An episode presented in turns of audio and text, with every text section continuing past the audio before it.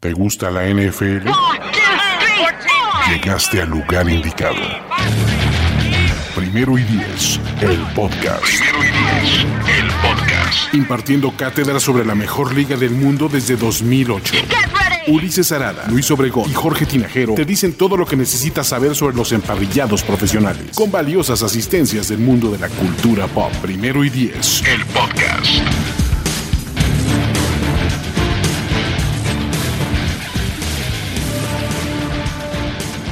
¿Qué tal amigos de Primer y Diez? Bienvenidos a, ahora sí, una hace cuánto que no estaba apuesta ganadora en los controles con Andrés Ornella, Ricardo de la Huerta, ya no me acuerdo, fue antes del Super Bowl, ronda finales de conferencia, la última vez que grabé con ustedes un podcast y grabamos. Ricardo y yo todavía teníamos pelo, imagínate. Imagínate, Sí, ¿no? ya. El mundo era un lugar diferente, ¿no? Ya, este, lo que antes me ninguneaban, que era apostar en el draft, ahora que parece ser este oasis en mitad del desierto, muchachos, ¿no? No hay nada que moverle. No sé ustedes cómo le hacen para sobrevivir, pero la idea es platicar. Este, está, está cañón, ¿no? Pero platicar de qué les gusta en el draft, qué apuestas tenemos. Este podcast es presentado por nuestros amigos de Caliente, como siempre. Eh, algunas, la mayoría de las apuestas están ahí, en otras pueden buscarlo, pero nuestra recomendación es si pueden meterlo en caliente, mejor. Si no, búsquenle por otros lados, ¿no? Andrés, Rich, ¿cómo están? Fíjate que yo creo que como Alf, eh, apuesta ganadora regresa en fichas, versión, Digital. versión de streaming en vivo, eh, justamente porque estábamos tan, tan aburridos eh, y que con tantas ganas de apostar que decidimos que el draft era una razón, que no podíamos, un evento que no podíamos dejar pasar sin reunirnos los tres para hablar un poquito de líneas, de valor, de picks. eh, y aparte también, eh, pues para estrenar yo mi nueva corona, ¿no? Como campeón de apuesta ganadora de la temporada 2019-2020. Por primera vez El en la rey. historia, ¿no? El rey ha muerto, viva el rey. Eh, Vive el nuevo rey. Lo están viendo aquí ustedes. Pero Eh, además. Los, ahora sí, los buenos. fue con un desfalco al final. Todo iba bien. Te volviste loco, Andrés. Te volviste, Volviste loco. Pero, Me, me bueno, enfermé de poder. Exacto, pero la ventaja aquí es que vamos a hablar de cuáles son las apuestas que más nos gustan con los momios que más nos gustan. Generalmente están en Caliente MX, la mayoría, y si no, busquen en las otras páginas, pero a ver, como les decimos, son algunas de las apuestas que nos vamos. Y si no, está el, el, el- el iBet, ¿no? Siempre nos, siempre nos salva. Exactamente, y la ventaja es generalmente todas las apuestas del draft, ¿no? Este, ¿cómo se llama? Todas las apuestas del draft son para la primera ronda, ¿no? Ya después puedes apostar para la segunda ronda, pero eso ya es incluso para nuestros estándares, ya está muy clavado y ya muy de, de este, ¿cómo se llama? No, ludópata. Es que uno de mis tips es It's all about the first round. Exacto, del jueves. Dijiste tú ahorita algo muy cierto, Ulises, y creo que ese sería como el primer consejo que les podemos dar a los amigos que nos están viendo y que es la primera vez eh, que van a, apostar en el draft. La idea es encontrar las líneas. Aquí hay que buscarlas. Aquí no son tan públicas como podría ser la de un Monday Night Football. Entonces, incluso podríamos encontrar muchísimo valor en una segunda, tercera ronda. Pues el reto es encontrar qué book, qué casas de apuestas me ofrecen ese momio para el análisis que yo tengo, que no es tarea eh, tan fácil en el mundo del draft. Sí, no, en el draft es un poco más complicado, pero bueno, también ya vimos que nos están haciendo algunas preguntas en el chat que vamos a responder al final de, de apuesta ganadora. Pero, ¿quién quiere empezar con la primera apuesta? La primera ¿Quieren? apuesta. Yo tengo, antes de que hablemos de, de picks, yo tengo unos tips rápidos. Venga, Vale mucho el, el famoso insider info. O sea, eh, esto se, se traduce en sigan a Ian Rappaport, a Adam Schefter, a Josina Anderson, ese tipo de, de insiders, pero sobre todo también a insider- a insiders de los equipos. O sea, el cuate que sigue a los 49ers desde cerca, el cuate que sigue, a- sigue a los Lions desde cerca. Es, puede salir información valiosa que les puede ayudar a tomar su decisión. Número dos, eh, tengan a sus mock, a sus mock drafts, drafts de confianza. O sea, yo tengo dos mocks. Luis Obregón.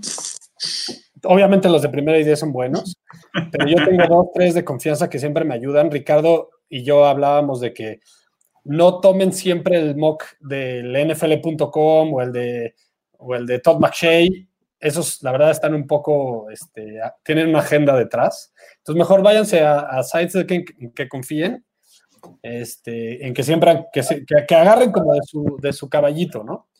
Y, y el último es, como yo dijo Ricardo, busquen líneas, pero además tomen busquen las líneas muy al principio, o sea, ya hace, hace en enero, febrero, era buen momento para tomar líneas, o ya muy pegado al draft.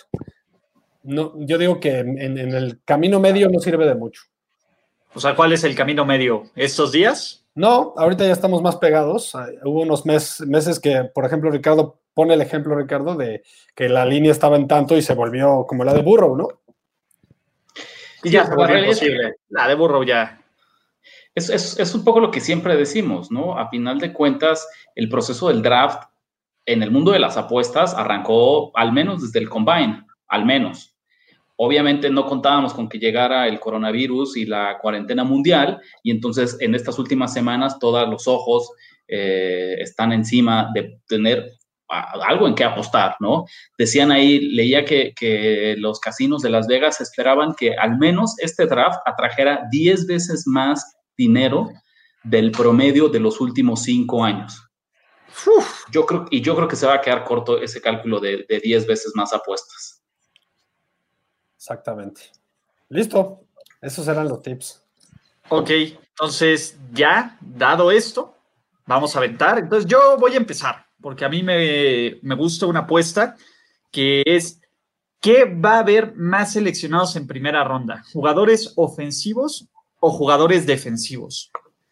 Las primeras 20 picks, yo les podría decir que jugadores ofensivos. Va a haber un momento donde los, los managers se van a desesperar, van a agarrar receptores, pero en general creo que la primera ronda del draft va a tener más jugadores defensivos, ¿no?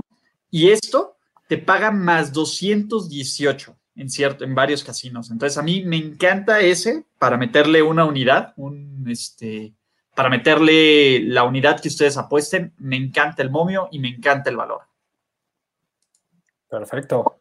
Por ejemplo, si lo quieren, si lo quieren cambiar para que no haya un push, porque si son 16-16 es un push, pueden cambiarlo y decir total de jugadores a la ofensiva, a la defensiva, elegidos en primera ronda, es el over-under de 15.5 de 15 y el over está en más 139, ¿no? Y ya ahí lo que haces es comprar el empate.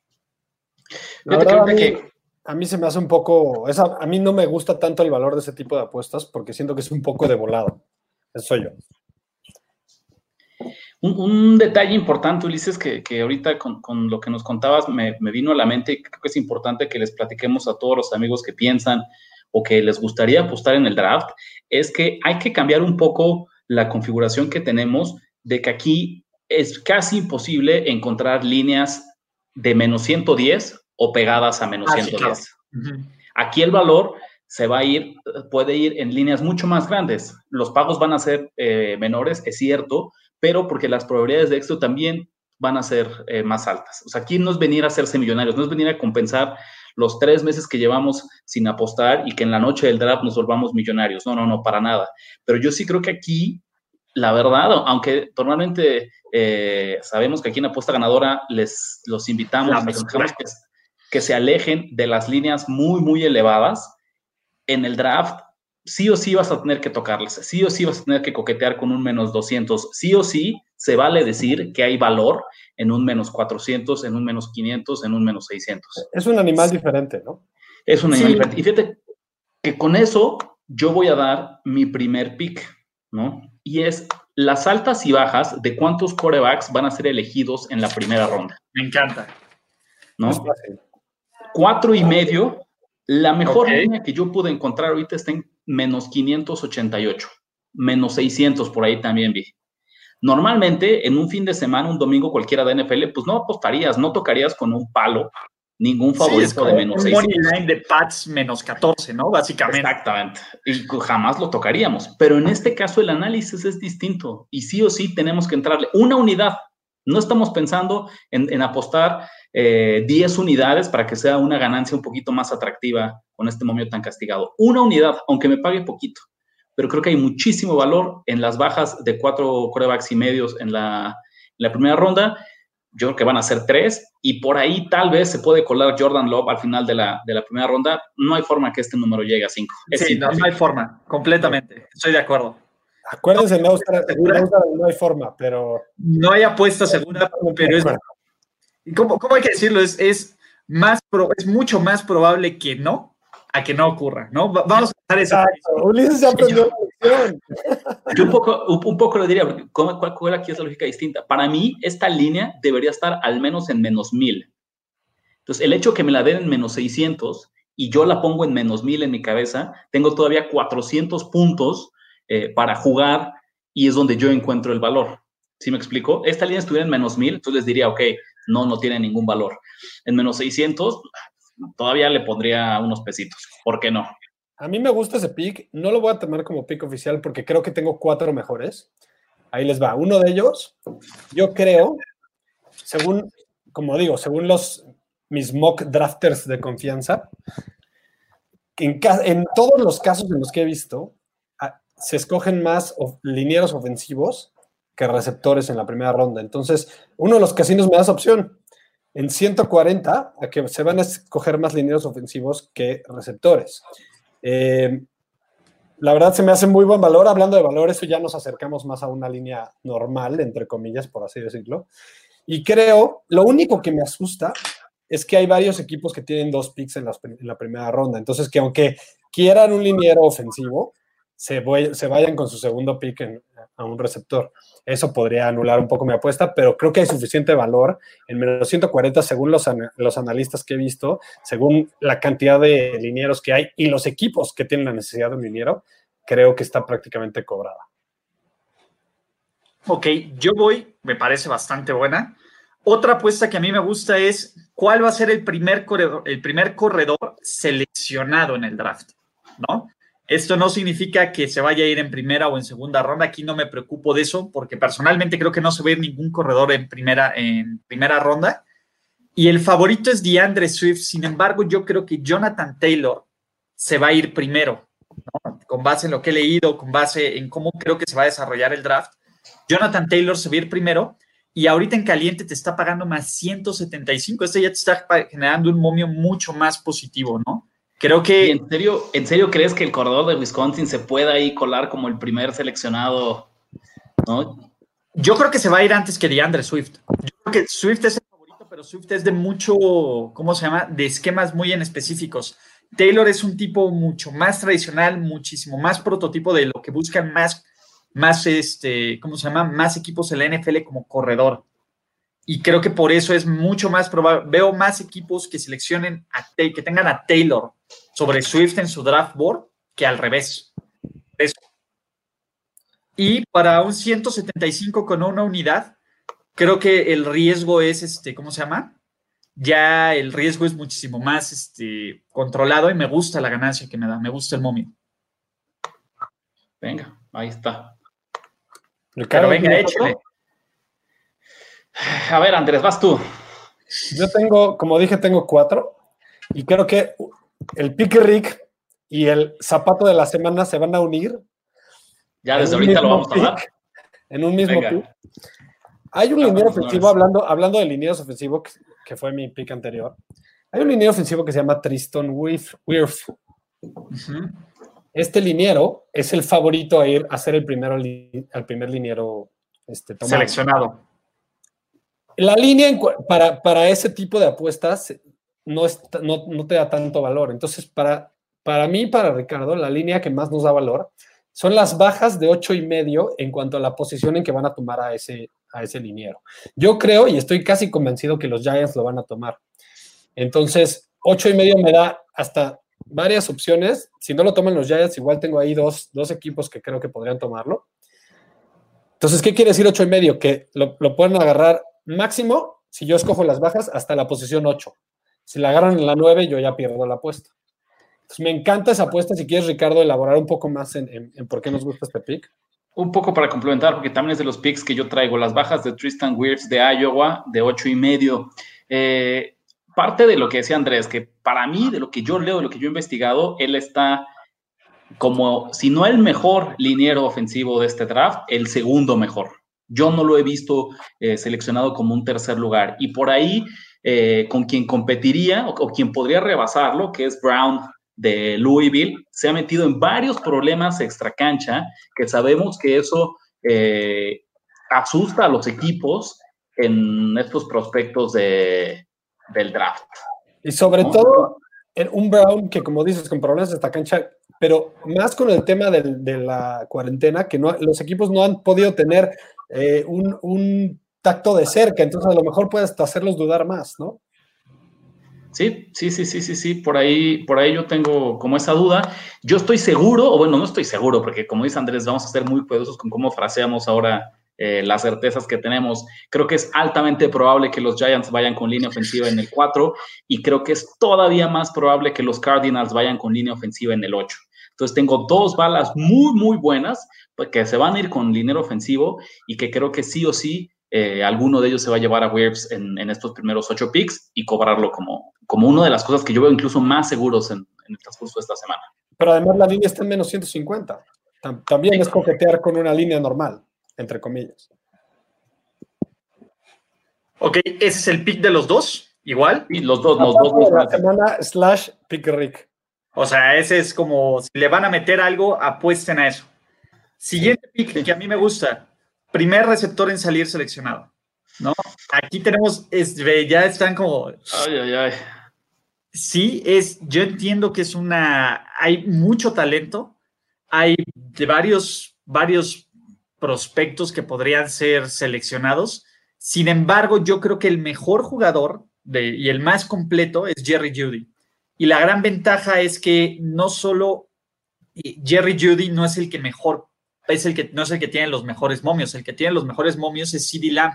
Jerry Judy está en más 100, más 120, dependiendo donde vean su apuesta. Eh, y a mí me gusta mucho Jerry Judy porque hay muchos equipos que están dispuestos a subir en el draft por él. Por ejemplo, ¿quiénes suenan? Eh, para Jerry Judy suenan los, suenan los Jets, suenan los Falcons, bueno, suenan los Falcons haciendo un cambio, ¿no? Suenan los Broncos, suenan incluso los 49ers, equipos que podían y todos ellos quieren sobrepasar a los Raiders. A los Raiders les gusta CeeDee Lamb, pero los Raiders si pueden bajar y obtener a CeeDee Lamb y tener mayor capital de draft, yo creo que va a ser Judy es el jugador más completo de este, de este draft y con un momio de más 100 a mí me hace bastante sentido esta apuesta. Fíjate que coincido en que es el receptor más completo. Lo único que me asusta para mí es la velocidad de Henry Rocks tercero, porque sabemos que si hay un factor en el que un equipo se emociona y se enamora cuando analiza los prospectos que van a jugar de receptores, es ese, es la velocidad. Y ese es el tipo más eléctrico. Mira, Rox exactamente ahorita está en tercero, sería el, el tiene los, el tercer mayor, haz de cuenta, son el 1, 2 El tercer momio, sí, sí, sí.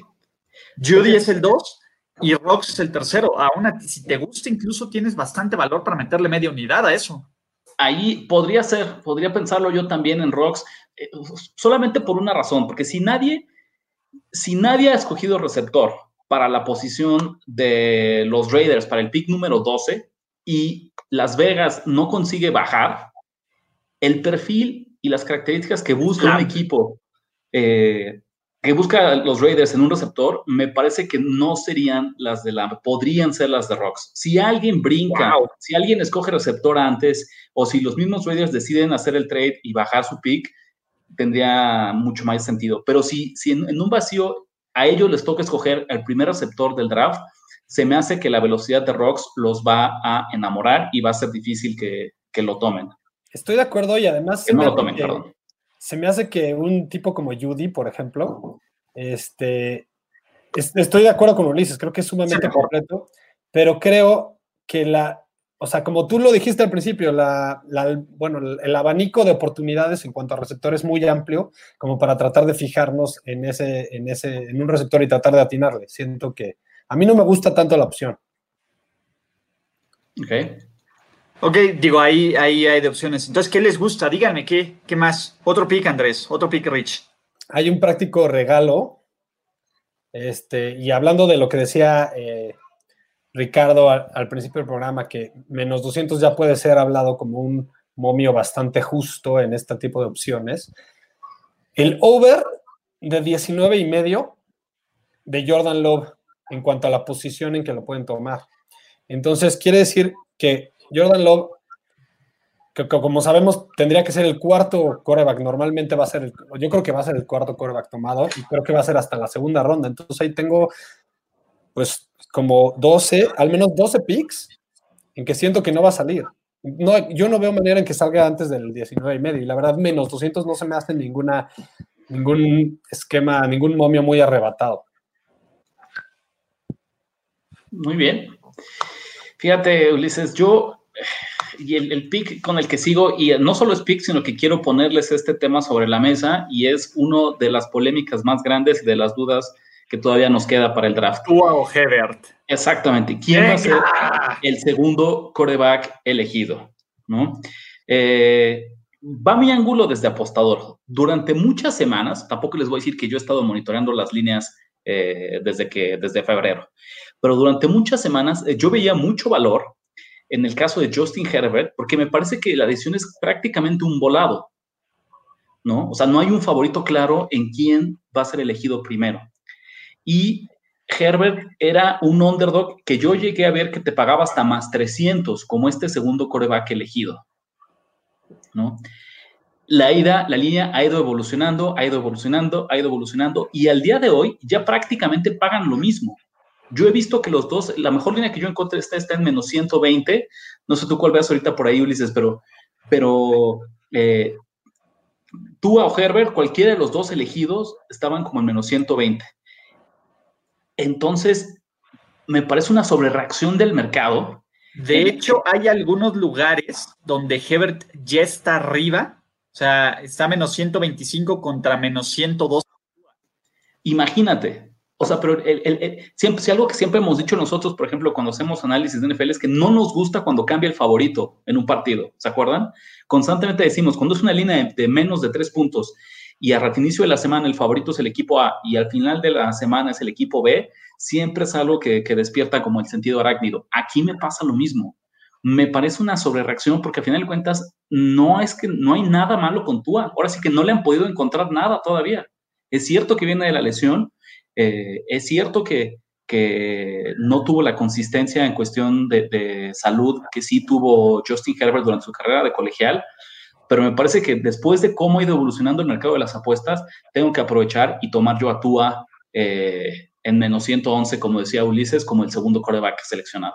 Pero además, Ricardo, creo que este tema de la cuarentena lo ha ayudado a Tua. En vez de afectarlo, lo ha ayudado, porque los equipos no han podido hacerle exámenes médicos. Entonces, ante la duda dicen, pues el talento sí lo tiene.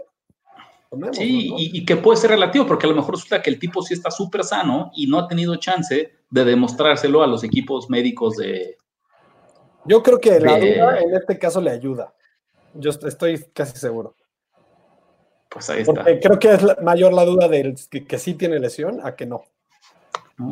Ahora, lo que sí, donde estarán de acuerdo conmigo es si a ti te gusta eh, si tú crees que cualquiera de los dos, que Tua o que Herbert, es el que va a ser el segundo quarterback seleccionado, hay mucho más valor en alinearlo con que se va a ir a Miami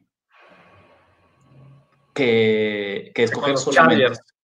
No, no, no, para lo que voy es como, yo no veo muy difícil que haya trades. Creo que el segundo quarterback se va en la posición 5. Híjole, a mí lo que me preocupa es si los Lions no hacen trade, Detroit es el problema. O sea, si Detroit, si alguien quiere subir a los, a los, ¿cómo se llama? A los Dolphins, tiene que hacer el cambio con Detroit. Detroit es el equipo que abiertamente ha dicho, yo sí bajo. Pero y a mí, ¿sabes qué? cuando hablamos del cambio, que coincido completamente, yo no descarto que los mismos Dolphins sean los que, que suban al 3 para asegurarlo. Que le den a Detroit su pick 5 y pues la verdad es que Miami tiene un montón de picks para aventar. Su pick 5 más un pick de tercera ronda y seguramente los Lions van a estar de acuerdo y así Miami asegura eh, llevarse al segundo quarterback del draft y al que ellos, al que ellos prefieran. ¿Por qué, criticas, la habilidad de negociación de los Lions, Ricardo? Son los Lions, digamos que no tienen mucho, que no tienen mucho, mucho con qué jugar, ¿no? Mucho crédito de la casa. Fue sarcasmo, fue sarcasmo. Si partimos del hecho de que es altamente probable que Miami sea el segundo equipo en seleccionar coreback, si los Dolphins seleccionan a Tua, la línea te paga más 150, que es mucho mejor que el... Que el Tua normal. exactamente, que el Tua normal. Y si encuentras que los, eh, los Dolphins seleccionan a Justin Herbert, esa línea me parece que está en más 120, mucho mejor que el menos 111 que menciona Ulises. Eh, de Tua solo. De, o de Herbert solo como segundo. Herbert solo. Le agregas un nivel de dificultad en el que se tiene que ir a Miami este jugador, pero me parece que eso es un, given. Eso es algo que, sí o sí va a pasar. Miami va a escoger al segundo coreback de la noche. Ok, ¿tienen alguna otra apuesta o ya nos vamos con preguntas del público? Yo tengo la cuarta. Mira, pegándome un poco a lo que decías tú, Ulises, si, tú, si, además tú crees que, Jonathan, que Taylor de Wisconsin va a ser el primer corredor tomado, me da mucho más eh, para, para, este pick que voy a dar. El, el, total de running backs elegidos en la primera ronda, bajas o altas de punto .5. Entonces, no agarren a ninguno en la primera ronda. Me gusta mucho el valor de más 160. De cero corebacks, de cero corredores seleccionados en primera ronda. Yo, creo que no van a agarrar a ningún corredor. Y esto que dijiste tú me ayuda más porque yo creo que de por sí Taylor es un coreback de segunda ronda. Entonces, si lo van a tomar en la segunda ronda, su va a ser el primero. también este, segunda ronda. Ok. Entonces, eh, lo, lo, dejo como pick, ex, o sea, sí es pick oficial, pero lo dejo más por el valor de los más 160 y le voy a meter medio, media unidad. Ok, ¿quieren hacer un recap de sus apuestas antes de ir con las del público? Rápidamente, a ver, yo les diría, a mí me gusta, decía junto con Andrés, Tristan Wirfs, eh, las bajas seleccionado antes de 8.5, en menos 150, las bajas de cuántos corebacks se van en la primera ronda de eh, menos cuatro y medio. Y la no voy a ir muy conservador, pero voy a agregar uno muy evidente en el que castigado, pero también yo mucho valor. Y es que Justin Herbert es seleccionado antes de Jordan Love. Esa línea paga menos 800. Muy castigado, pero también... Eh, muy cantado. Muy cantado, a mi parecer. Entonces, pues, si me puedo llevar 100, 200 pesitos con eso, adelante. Andrés. Las mías son eh, que hay más, más linieros ofensivos tomados que receptores en la primera ronda, menos 140. Las, igual el mismo que Ricardo, el, pick Rick y el, zapato de la semana, de las bajas de Tristan Wirfs, de menos 8.5 en la suposición, menos 150.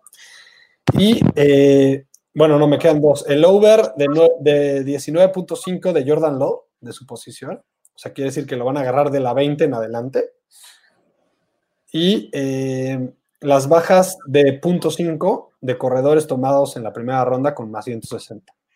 Ok. Con media unidad. Con media unidad. Yo le voy a una unidad al over de 15.5 jugadores defensivos seleccionados en primera ronda, que paga 139. Voy con eh, Jonathan Taylor como el primer corredor seleccionado, no importa si es en primera o segunda ronda, que paga más, 200, más 175, más 200, dependiendo de dónde lo agarren. Y por último es este Jerry Judy, el primer receptor seleccionado de este draft que paga más 110 y listo. Esos son mis, son mis picks. ¿no? Y ahora vamos a preguntas del público, ¿vale? Venga. A ver. Eh, aquí están, aparte las pueden leer ustedes. En, está en más 110 que CJ Henderson sale después del pick 14. ¿Qué les parece? Ay, no le veo, no me encanta. Ulises, aquí la verdad es que hace falta aquí más análisis de, draft que de apuestas, entonces lo vamos a dejar al experto Ulises. Es que mira, yo he visto mocks que lo tienen en Tampa Bay, que es el pick 14. Entonces push. Ahí está, entonces no hay valor. No hay valor. Yo no creo que eh, después es que es justo el, es, es, si es 14 y medio, le encontraría un poco de valor. Podrían tomarlo los Niners inclusive en la 13, ¿eh? También es Sí, aunque los Niners quieren bajarse, ¿eh? Pues yo he escuchado que si escogen a uno en la 13, podría ser ese, ese cuate. Ok. Este, por ahí algunos nos dicen, eh, ¿qué tal Filadelfia sube por CD Lamb? Déjenme, bom, bom, bom, bom, bom, bom. Puede ser una opción, ¿eh? Si pagan por si no sale Burrow seleccionado con el primer pick, sí pagan, pagan brutalmente, pero es... No, pero el problema ahí es que no hay un field. Field es cuando agarras a todos los demás, todas las demás opciones. Ah, ya. Le tienes que atinar a fuerzas a quién va a ser el que, el, el, que, no, el que lo van a tomar en vez de a Burrow. Entonces, es muy rifado escoger, escoger al que sea porque el 99% de las posibilidades es que sí tomen a Burrow. Entonces, si, existiera el field de más 550, pues sí lo tomaba. Pero así como está. No, yo... Menos, No, yo, yo, también, yo también menos. O sea, yo primero tomaba el menos 8000 que, que cualquier otra cosa. Pero, pero Andrés lo explica muy bien. No existe esta opción de todos los demás que no sean. Tienes que escoger exactamente a quién. Y si latinas, hombre, pues te va a ir súper bien. Exacto. Si, si se da el caso. Ok, ¿Cuánto se paga porque alguien haga un trade y tome a Tua? Es que no está tan. Tendrías que pagar que Tua salga en el pick 3, ¿no? Y que Tua lo agarre en Miami o los, ¿cómo se llama? O los Chargers. Tendrías que hacer dos apuestas diferentes. No está como combinada, ¿no? Mira, yo lo que te diría, nada más para ponerte un ejemplo, te voy a dar, más que el trade, como dice Ulises, tienes que escoger quién va a escoger a Tua. Te voy a dar, sí, los cinco equipos favoritos y cuánto pagan decíamos, si Miami eh, se lleva a Tua, ay, perdí por acá, aquí está, más 150. Si los Chargers se llevan a Tua, más 175. Los Jaguars, más 500. Los Lions, más 800. Y los Raiders, más 800.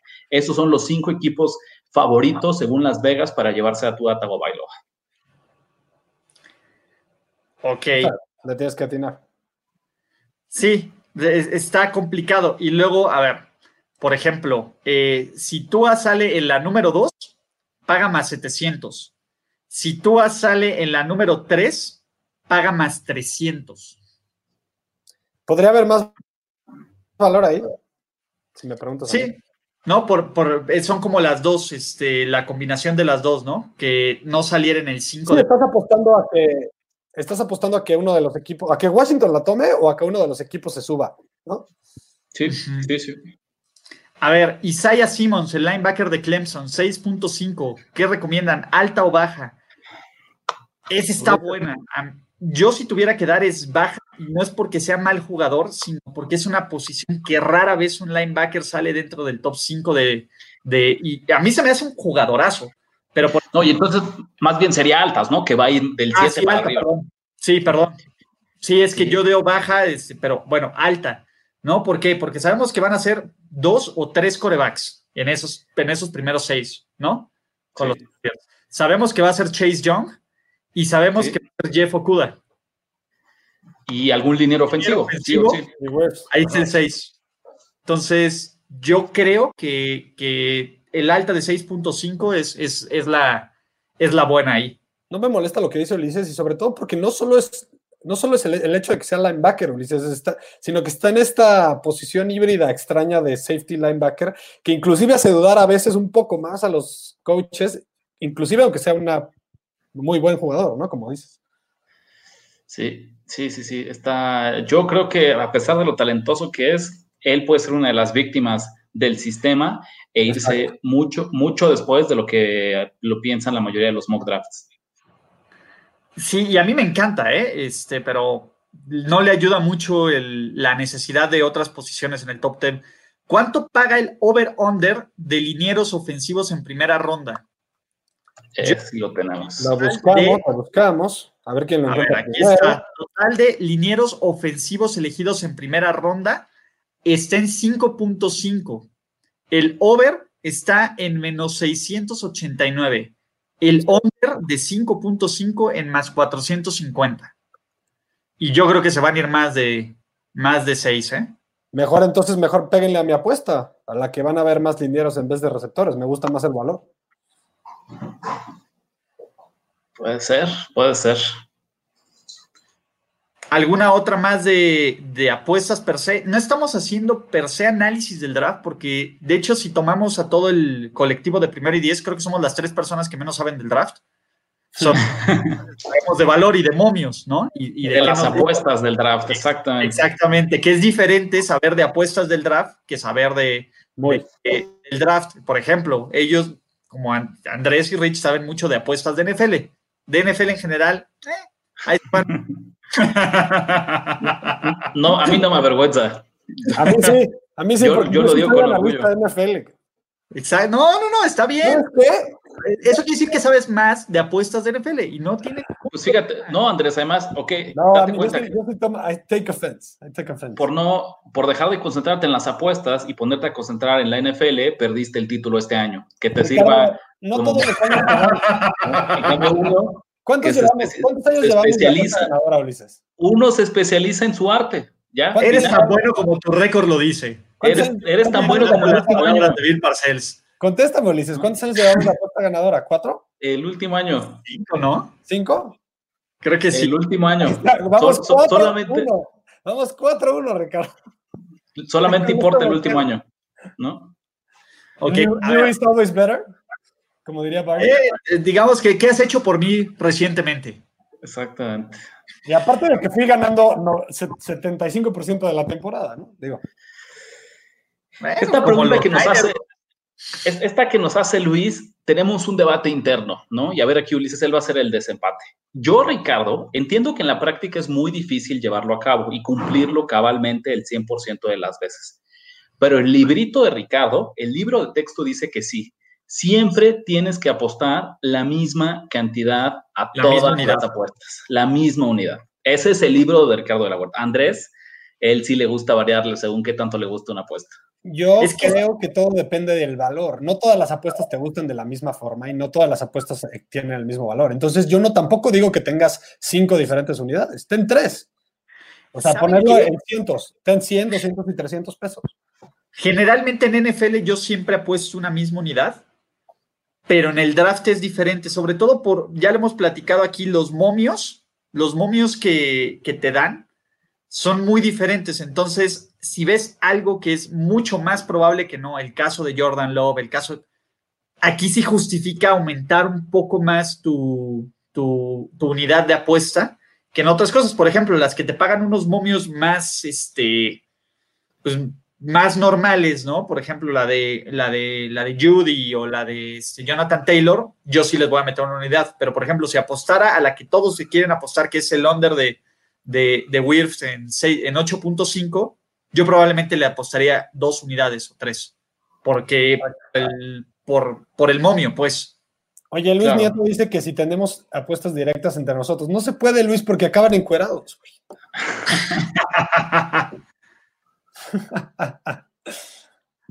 Habrá que ver, ¿no? Vamos- a ver en Twitter si hacemos alguna o hacemos alguna quiniela. No, pues hay que, hay que llevar el, el registro de estas unidades también, ¿no? Pues, hagamos el registro. Podemos hacer un. Aunque Ricardo va a salir perdiendo con sus menos 600. Pero... ¿Sabes qué vamos a Ay, hacer? ay, ay. Como probablemente no nos veamos en podcast hasta agosto, ¿no? De, de este, ¿cómo se llama? De apuesta ganadora. De apuesta ganadora, lo que podemos hacer es después de, vamos a hacer un gráfico con las apuestas que nos gustan para ponerlos ese día del draft y después cómo nos fueron, ¿va? Va. ¿Les parece bien? Y ya es- eso va, y el que tenga, y a todo le ponemos una unidad, ¿les parece bien? Va. Bueno, bueno, Sí, sí. creo que ya Está lo, perfecto. Está Ah, ya. perfecto. a todos le ponemos una unidad, a todas las apuestas, ¿no? Entonces, Pues Andrés que a lo mejor quiere ponerle tres o cuatro para intentar asegurar. eh, ya, ya. La temporada ya terminó, Andrés. Entonces eh, no, no veo el sentido de volverte loco ahorita. ¿Escuchaste el podcast o no? Yo puse una unidad a cada cosa. No, muy mal. Ok, a ver, si ustedes tuvieran que hacer, esta es buenísima de Jaime Olivera. ¿Qué apuesta hay de las que siempre, mira, ya, ya perdimos a Andrés. Ah, Ahí viene. Ya regresó. ¿Qué apuesta hay de las que siempre mencionan que pagan harto y que hay alguna posibilidad no tan remota de que suceda? Siempre apuestas de alto riesgo que nos gustaban. Una Aquí- apuesta de alto riesgo. Para el Que, draft. que para el draft, aunque no sea oficial. La que puse de los corredores podría ser, ¿no? La que pone Ulises de Jordan Taylor como primer corredor, me parece que. También puede ser. ¿no? Esa, digo, Cualquiera, cualquiera de Jordan Love más, adel- más adelante que, de que se vaya antes de Tua o de Herbert también podría ser. ¿saben cuál está buena? Y, y que a mí me, la que dijeron de Henry Rocks, que es el primer receptor es el, en salir del draft, Esa está buena. 400. Sí, esa está buena. O sea, va en contra de mi pick, pero por el valor que da, me gusta. Me gusta a mí también. ¿no? Sobre todo por el escenario que pintaron de los Raiders. No, de cualquier equipo que, que, se enamora de la velocidad, pasa más de una vez. Mira, y yo sumaría a lo mejor por ahí, si resulta que sí, solo que algo está mal con Tua y se empieza medio a propagar este secreto, eh, si que, que Tagovailoa caiga hasta los Jaguars en el 9, no estoy seguro que, digo, sé que ellos públicamente dicen que están contentos con Gardner Minshew, pero si les cae Tua ahí en el 9, estoy, dudaría mucho que no lo tomen. Y Tua en Jacksonville paga más 500. No veo, ¿cómo decirlo? Justamente no ves que salga del top 10. Es que justo porque Herbert es un, proyecto, un, prospecto más conservador, no creo que nadie suba al 3 para tomar a Herbert, pero no creo que caiga eh, de los Chargers en el 6. El caso de Tua me parece que sí podría caer por las dudas sobre la lesión. Y Tua en Jacksonville en 9 en más 500 también me parece que paga bastante bien. Eh, alguien viene a criticarse de las apuestas, entonces no sé qué hace, qué hace. La economía está jodida de apostador. ¿Cómo que para quién? No, pues sí, sí, sí. Por eso no, decimos que se vuelva loco, pero pues. Que, el, que, le ponga la emoción que le quiera poner. Entonces, si le quiere poner la emoción de, nula, no, no, está mal. Nada más que aquí somos ludópatas. En, vez de que se tome sus tres cervezas de este fin de semana, pues que apueste dinero, o a poco resulta que no se está tomando cervezas ahorita en la cuarentena. Ah, yo les puedo decir, fue la única compra de pánico que hice. De cervezas, pues ahí está. De cerveza. ¿Se acuerdan hace como dos semanas que dijeron que iban a. que salió y que luego lo desmintieron? A mí no me engañaron y compré literal un chorro de chelas en lata y todo. Y fue la única compra de pánico que he hecho en esta. En lata, guácala. ¿Por qué? No manches, la cerveza en lata es buenísima. Es mejor en botella. Bueno, también, también compré cuatro caguamones. Eso. Pero la cerveza en lata no tiene ninguna, ¿no? Este, a ver, Ahí les va, muchachos. Ustedes normalmente cuánto apuestan? ¿Cuánto es una unidad para ustedes? Mi unidad, yo sí se las puedo decir porque yo, yo la, soy muy conservador, está entre 200 y 250 pesos. Así como no le puedes preguntar la edad a las mujeres, no le puedes preguntar al apostador que cuál es su unidad. es una gran analogía de Andrés, que nunca la había escuchado, pero sí. Sí, sí, coincido. No, no es mal plan, pero. Ve, por eso, yo como soy poquitero, no tengo ningún bronca en decirles. Ya ustedes se imaginarán con la respuesta de Rich y de Andrés cuánto es unidad. Sí, pero no, no puedo. Ni, peso ni edad a las mujeres, ya saben. Ni, esto. Sí, ¿qué tal que el SAT está escuchando y por ahí la 4T anda muy sedienta? Este, Dice, ya van a hablar de apuestas para la temporada 2020, momios del Super Bowl MVP, hasta el draft, ¿no? Después del draft, este, antes, durante el off-season, tranquilos, todavía puede... ya habrá, ya habrá. Alguien. No, todavía falta, muchachos, pero creo que con esto cubrimos bastante bien el, tema del draft, ¿no? Tenemos ya dudas, ya hablamos si le quieren meter. Generalmente nosotros, la mayor parte del tiempo, cuando encontramos las líneas, apostamos en caliente.mx, que es el sponsor de este programa eh, pueden buscar otros, nosotros no los recomendamos, ¿no? Por lo menos no públicamente. Entonces, este, muchas gracias este, para todos los que comentaron, para todos los que siguen el stream. Recuerden suscribirse a los canales de Primero y Diez. Vamos a tener un chorro de contenido para los que preguntan si va a haber cosas en el draft. Vamos a tener show de análisis pre-draft y post-draft todos los días. ¿Se vale hacer anuncios o no? Mande, sí, claro. Nación de apuestas, échale. Exacto. Eso, échale. El la marca podcast, lo que quieran llamarle hermano de, Primero y Diez, porque así nació, se llama Nación de Apuestas. En Twitter es arroba Nación Apuestas para que nos sigan, por favor. y es, un, contenido más genérico de apuestas, no solo de fútbol americano. Pero estamos Ricardo y yo. Ulises decidió, decidió, irse del proyecto, pero. es Nación Apuestas, ¿verdad? Nación, Apuestas un, poco lo que dice Andrés es, pues como no, no hay fútbol americano todo el año, tenemos que contar otros deportes en que apostar. Así, que así está perfecto. Estamos también en YouTube, Instagram, Facebook. No, y la verdad es que sí, no es, no es porque no quisiera, pero la verdad es que yo de otros deportes estoy bien, güey. ¿No? Y apostarle al fútbol mexicano era casi echar un principio salió. Y luego en temporada de NFL andaba en chinga, entonces, pero Encantado, muchachos, de platicar con ustedes, de hablar del draft y ya con eso nos despedimos, ¿no? Twitter personal, Andrés Ornelas H. R de la Huerta 17. Ulises Arada. Y gracias a todos en los de primer y diez también los vemos. Y nos pues, yo espero que para agosto. Chao. Suerte, muchachos. Bye. La celebración ha terminado.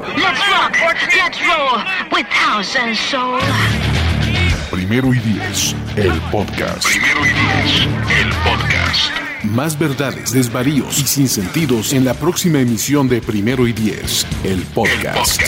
Conducción, guion y concepto. Ulises Arada, Luis Obregón y Jorge Tinajero. Producción y voz en off, Antonio Sempere.